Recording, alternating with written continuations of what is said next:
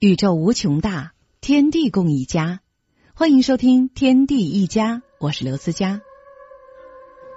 山西省介休市有一个小山村，叫张壁村。村中经常可以挖到神秘的洞口。村民郑广根对此很感兴趣，深入了解之后，发现这些洞口竟然相互关联，村下仿佛有一张连通的网。为什么会有如此奇怪的建筑呢？战争。郑广根再一次咀嚼着这个词汇，只有战争才能和规模浩大的城墙、错综复杂的地道相匹配。郑广根的怀疑得到了专家们的认可。翻开历史，中国最重要的帝都绝大多数都在山西周边，而山西以北则是强悍的游牧民族的盘踞地。正因为如此，历代政权便都以山西为屏障，导致这里战争不断。奇怪的是，并没有任何文字记载张壁和重大的历史事件有直接关系。为寻找古堡的建造时间和建造者，专家们想出了一条思路：张壁的“壁”字就是堡垒的意思。这说明此地叫张壁的时候，堡垒的形制已经形成。那么，追寻张壁古堡形成的年代，可以查证村中建筑物的最初建造时间。于是，张壁村中的古建筑成为解答谜团的新线索。郑广根按着这条新思路开始调研，村中的一个施工场地引起了他的注意。这里本是一个废弃不用的旧戏台，但令人纳闷的是，张壁村并不富裕，为什么还要翻修它呢？施工的领队告诉了他原因。前不久，几位建筑专家来此考察，发现这个戏台具有较重要的文物价值，因此筹集了款项进行维修。郑广根进一步核实，得到了肯定的答案：这个戏台应该是元代的建筑。判定的主要原因是戏台的建筑具有移柱现象，这种建筑方法在元代最为常见。戏台是过去村民们聚会休闲的地方。如果它是元代的建筑，那么张壁村至少在元代的时候就已经存在了。这比晋商所处的明清时期又向前推进了一步。元代这是个和战争相伴随的年代，蒙古族在对中原进行征服和统治时期，各地频繁出现反抗斗争。无论是战争哪一方，都需要强大的军事要塞来保护自己。但仅凭一个戏台来推演这背后的一切，还显得有些单薄。郑广根需要更多的证据来充实这个猜想。正在这时，张壁村西南的砖厂在挖土制坯时，无意中发现了一座墓葬。据说墓葬风格独特，不像是汉人留下的。在考古专家进驻之后，郑广根也有幸参观了墓室。沿着昏黄的甬道，郑广根来到墓室之中。墓室呈圆形，四壁雕有彩绘和廊檐。尤为奇特的是，它的顶部是一个土砖逐层垒砌的穹顶。整个墓室给人直观的感觉，就像草原上的蒙古包。那么，墓主人？是否就是元代的少数民族呢？仔细观看这些壁画上的人物，他们的服饰和相貌似乎和汉人不同，但差距也不是很大。在墓葬清理工作快要结束的时候，考古人员在墓室中找到了一块墓志。墓志用汉文记载，但在标明纪年的一行文字上，由于颜料脱落、字迹残破，很难辨识。这是墓室内郑广根最需要的信息，一时间却得不到答案。几天以后，在专家们的会诊之下，墓志上的那几个字得到了确认：“为大定四年。”对于专家来说，他们很清楚，明清两朝之中并没有“大定”这个年号，而且元朝也没有。那么，这个陌生的年号？应该属于哪朝哪代呢？史书上记载，大定是金世宗的年号。大定四年相当于南宋孝宗隆兴二年，也就是说，这个墓葬是在公元一千一百六十四年修建的。更令郑广根惊喜的是，经过辨识，墓志上还写有“汾州灵石县张壁村”的字样，也就是说，当时张壁村就已经存在了。古墓再一次将张壁的历史向前推进。它不仅表明张壁在南宋就已经存在，而且处于金朝的统治之下。其实当时山西的大部分都被金朝吞并，统治者显然要面对当地人的反抗，加上北面蒙古部落和南面南宋王朝的夹击，山西正好成为各种势力角逐的战场。修建古堡和地道这样的军事设施进行防御，也就不足为奇了。那么，在史书上这段乱世之中，张弼又留下了什么呢？郑广根渐渐意识到，张弼古堡和地道的建造者不在明清，不在元代，甚至也不是南宋。这个兴奋的想法，就像黑暗中的火焰，引领着他到更深远的历史之中去寻找答案。清朝的石碑，元代的戏台，金朝的墓葬，张壁古堡的历史在郑广根手中一点一点往前推进。但是随着时光的倒退，迷雾也越来越厚重。古堡虽然在南宋时期可能已经存在了，但是它的历史还能向前追寻吗？地球经纬线上的交叉点，就是我们出发的起点。顺着大自然提供的线索，我们用声音探索奥秘。天地一家，天空没有疆界，我们的心就没有阻挡。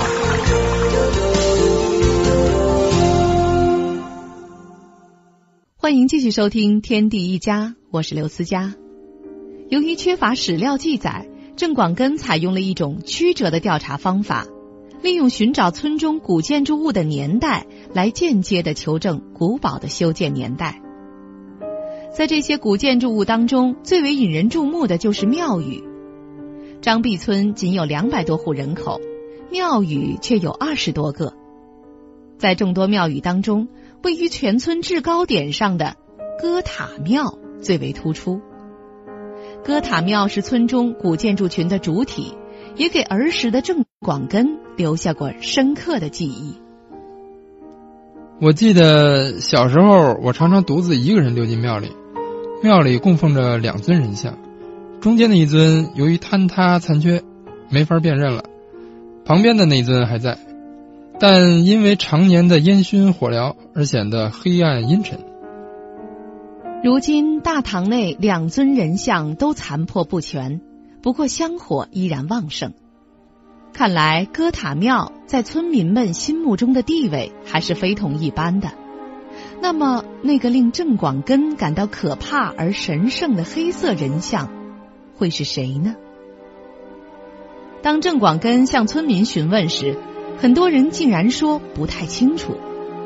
回想起庙里香火旺盛的情景，郑广根很疑惑：村民们竟然不知道自己供奉的是谁？或许张壁村的变迁过于频繁，人们延续了以前的生活，却并没有记住以前的历史。郑广根不甘罢休，继续进行了解。后来几位老人告诉他。黑色人像就是年画中贴在门上手持钢鞭的门神。中国传统的门神，一个是持简的秦琼，另一个就是手持钢鞭的尉迟恭。两人都是隋末唐初的名将，但尉迟恭在别处是用作年画贴在门上的，为何到了张壁成了庙中供奉的塑像了呢？是他和张壁有特殊的关系？还是老人对黑色人像的一种猜测呢？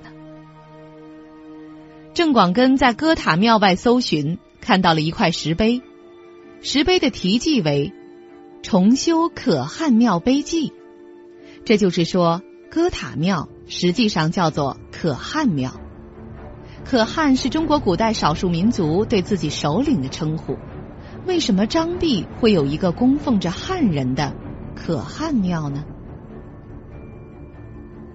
鞑靼虽然泛指蒙古人，但它实际上是蒙古族的一支。中国史书的记载中，主要指明清时代出现的一支独立的军事力量。当时的鞑靼正盘踞在山西一带，希望再入中原，恢复元朝的统治。郑广根又仔细研读了碑文，他找到了其中的一句话：“此村唯有可汗庙，创自何代，殊不可考。”而中梁书延佑元年重建云。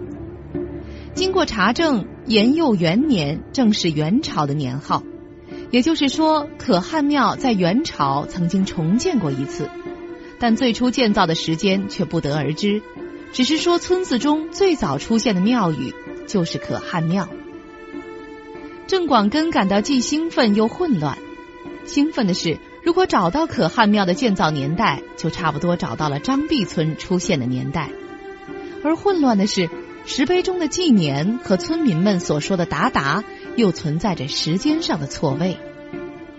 经过和村民们一段时间的交流，郑广根渐渐意识到，老百姓所说的“达达”实际上是对古代少数民族的一个泛称，并没有特定族别和时间的限定，和史书上的称呼并不吻合。这么说来，可汗庙在元代之前就已经存在。而在元代以前，统治或部分占领过山西的少数民族很多。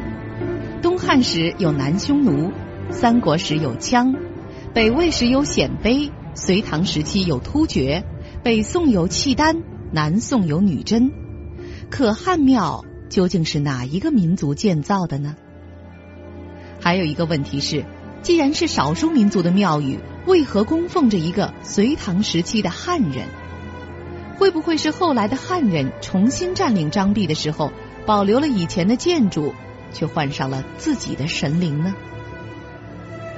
郑广根的猜测基本上遭到了否定，因为《重修可汗庙碑记》里记载，可汗，夷狄之军长也，以我中国人四之，礼出不惊，其精英至今在，其德泽至今存。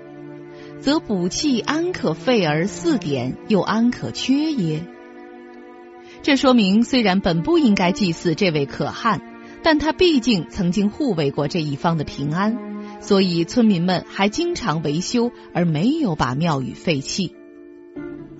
村中老人告诉郑广根，要说年代久远的古建筑，除了可汗庙以外，张壁村外还有一座古塔。当地人称之为秦王塔。秦王正是唐太宗李世民登上帝位前的封号。郑广根立刻联想到，尉迟恭恰恰是李世民手下的得力战将。正是在他的协助下，李世民发动了玄武门之变，开创了大唐王朝的基业。秦王塔和可汗庙遥相呼应，把张弼的历史拉到了群雄纷争的隋唐时期。郑广根很迷惑，尉迟恭本为李世民手下爱将，为什么他们会在介休发生战争呢？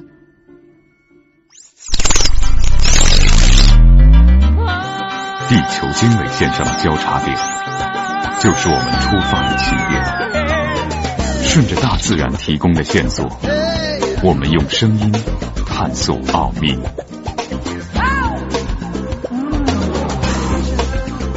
天地一家，天空没有疆界，我们的心就没有阻挡。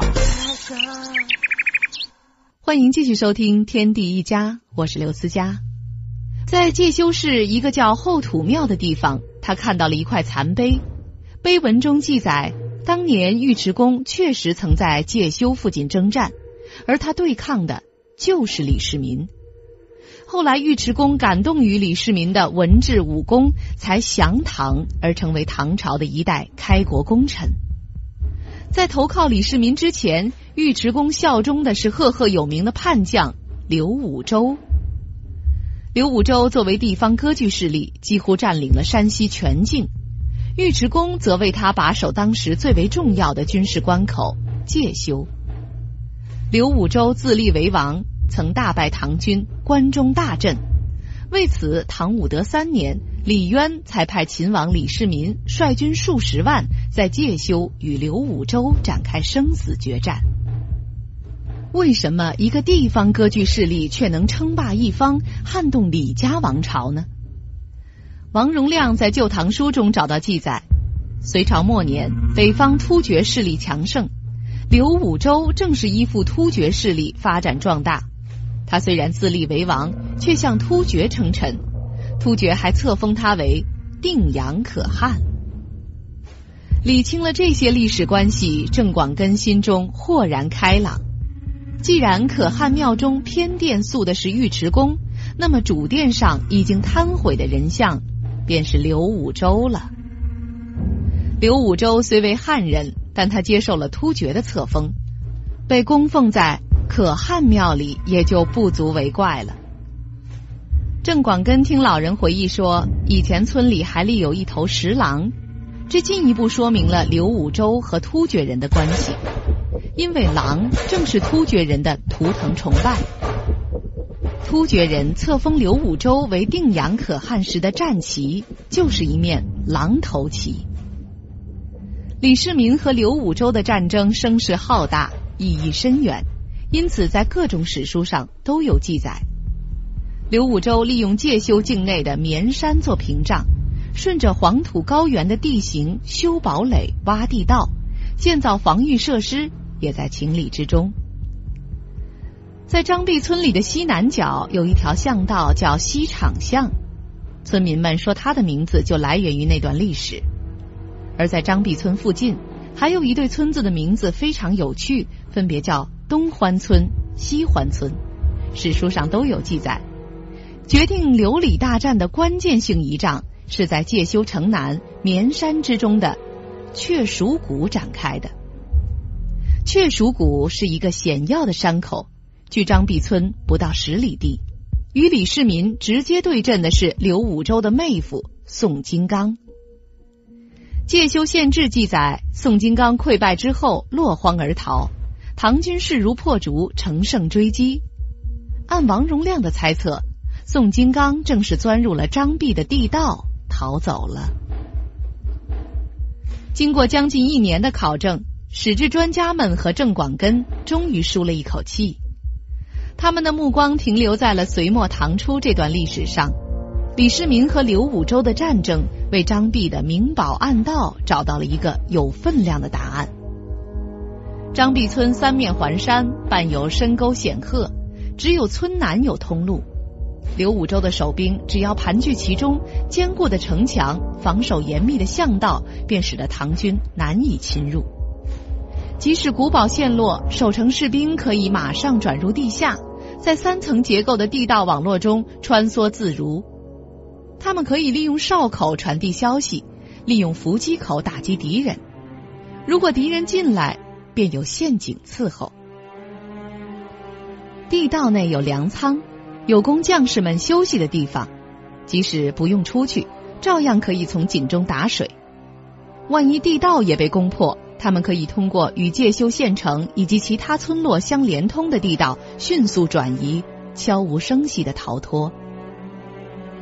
但是天下一统毕竟是历史的大趋势。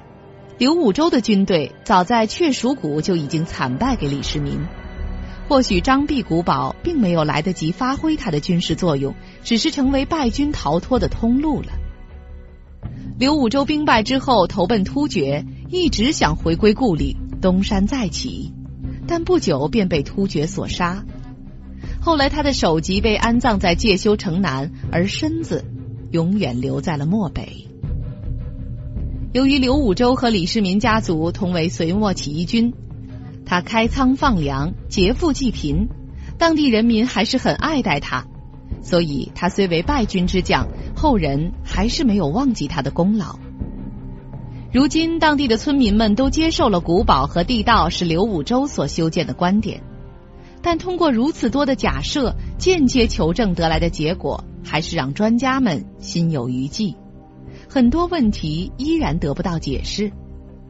也就是说，刘武周在介休正式驻军仅十个月，要想修建这样复杂的军事工程，难以想象。况且尉迟恭作为镇守介休的大将，在他投靠李世民之后，为什么一点都不提及地道的事，在史书上也不做任何的记载呢？或许推论的前提就不正确，地道和堡垒根本就不是同一时期由同一人所建，他们的谜底还需要单独去寻找。但是直到今天，除了隋末唐初这段历史，专家们还没有找到更可靠的答案。一九九五年年初，村民们已经筹集到足够的钱，开始给可汗庙中的刘武周和尉迟恭。重新塑像了。四月本是草长莺飞的季节，但是天气骤然转冷，一场大雪袭击了介休。整个张壁村笼罩在茫茫白雪之中，四处一片肃杀。或许这正如历史的真相一样，永远不为人所预料，只是悄无声息的掩藏在漫天飞雪之中。宇宙无穷大，天地共一家。感谢您收听《天地一家》，我是刘思佳。本节目由思佳制作室出品。明天同一时间再见。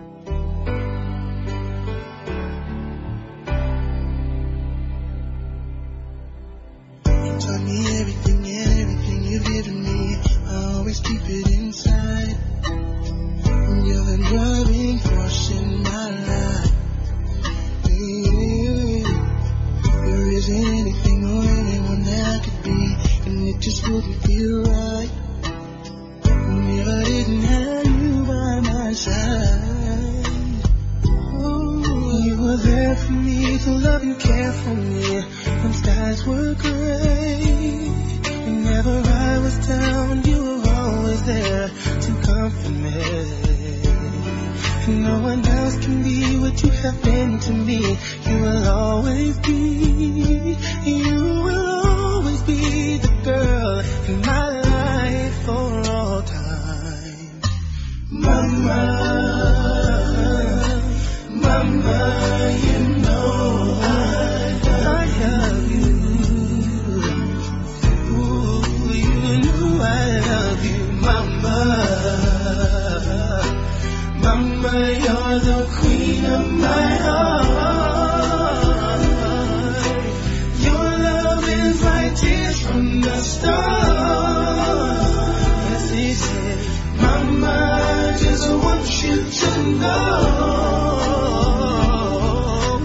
loving you is like food to my soul. Yes it is, yes it is. You're always there for me, have always been around for me, even when I was bad. You showed me right from my wrongs. Yes you did. And you took up for me when everyone was down on me. You always did understand. You gave me strength to go on. There were so many times looking back when I was so afraid. And then you come to me and tell me I could face anything.